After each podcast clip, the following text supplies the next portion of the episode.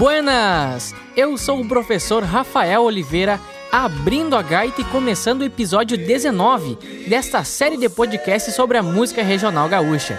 Então, enche a tua cuia, aumenta o volume do rádio, pois hoje vamos conhecer a história dos irmãos Bertucci. Já se ouvia a boiada e as batidas do sincero, a tropa vem se espalhando vem seguindo o madrinheiro e lá a dupla era natural de São Jorge da Mulada, localidade que na época era pertencente ao município de São Francisco de Paula. Oneide Bertucci e seu irmão, 10 anos mais jovem, Adelar Bertucci, tiveram suas primeiras influências musicais através do seu pai, que dirigia a banda de música de Criúva.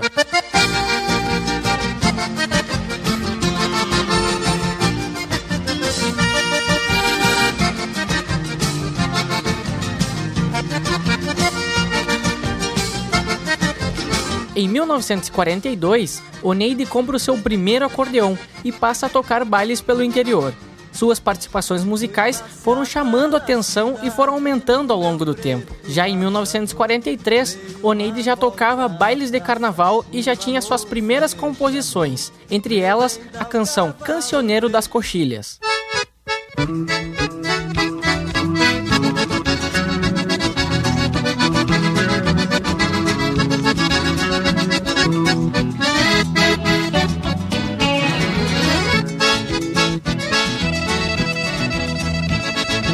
Devido a alguns problemas de saúde, Oneide teve que delimitar a sua performance musical nos palcos. Nesse período, por restrições médicas, ele não poderia cantar e se acompanhar com o acordeão. Foi então que seu pai Fioravante Bertucci sugeriu que Adelar, com apenas 15 anos, subisse ao palco para acompanhar com o acordeão. Foi então que surge a dupla Os Irmãos Bertucci. Atravesso as canhadas só na marcha troteada E numa boa sombra, pois eu faço a cesteada Eu abro a minha gaita e dou uma cantada De coxilha em coxilha, só se ouve a toada em 1954, os irmãos viajaram ao Rio de Janeiro para aperfeiçoar as suas práticas musicais, com o renomado professor de acordeão Mário Mascarenhas, fundador de uma das mais importantes escolas de acordeão da América Latina. Na realidade, a dupla almejou mostrar a sua musicalidade nas rádios locais e se consolidar no centro do país.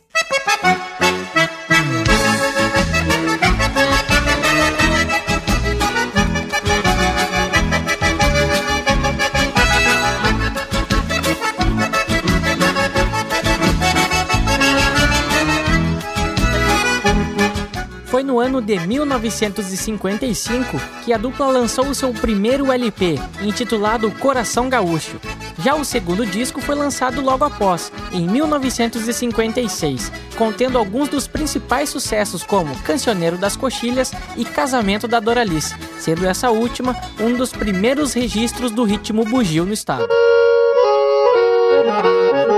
Mas então, Che, te lembra quando casou a Doralice? Não, mas é certo de fazer uma barbaridade de tempo. A Doralice era aquela moça gorda que morava no rincão da mulada, 88 quilos. Bom peso. Que no dia do casamento foi fazer uma gauchada e fez o maior fiasco do mundo. Casou com Zé Taquara, um corredorzinho de carreira. 44 quilos. Neto do velho Aparício, isto. Que quis fazer uma rojada pra tapar o fiasco da Doralice, ele levou a rodada mais feia desse mundo. Quando o vivente levantou, tinha passado as duas esporas para um pé só. Olha, puxa, senhor. Agora o fandango deu o maior do mundo. O gaiteiro de vez em quando de um bugio passava por um contrapasso e não fartava um cantador para lhe ajudar.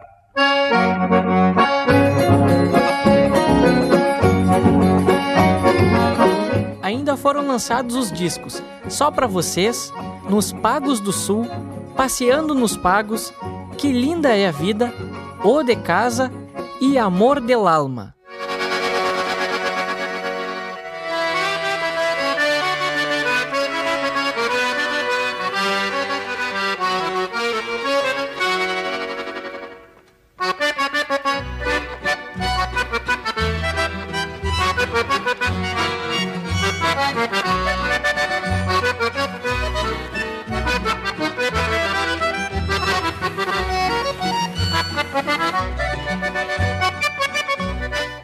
Partir de 1965, os irmãos decidiram seguir em carreira solo. Oneide passou a tocar com seu filho Daltro, e a partir disso, a banda se intitulou Os Bertucci.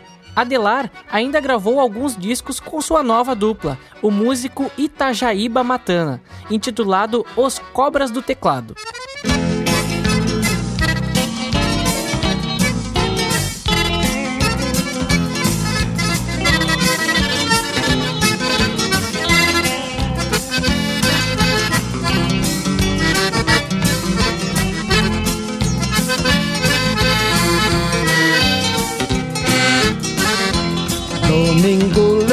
Levantei cedo, fui festa em São Sebastião, me encontrei com uma loirinha. A verdade é que a musicalidade apresentada pelos irmãos Bertucci foram muito importantes para o fortalecimento da nossa música regional rio-grandense, inclusive a difundindo por todo o país.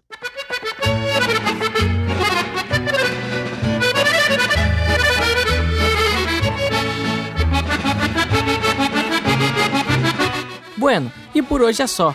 A referência utilizada nessa pesquisa foi a monografia de Fernando Ávila, Os Irmãos Bertucci e a Música Regional de Baile no Rio Grande do Sul. Ô de casa! Ô de casa!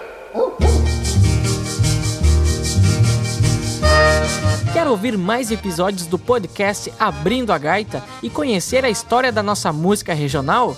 Então, nos siga nas plataformas digitais, no Spotify e no YouTube. Abrindo a Gaita, traço prof. Rafael Oliveira e no Instagram, arroba gaiteiro underline Oliveira. Feitoria! Um lugar para posar. Chegue seu moço e apeie o shopping pro galpão. Neste rancho de gaúcho tem pousada e chimarrão.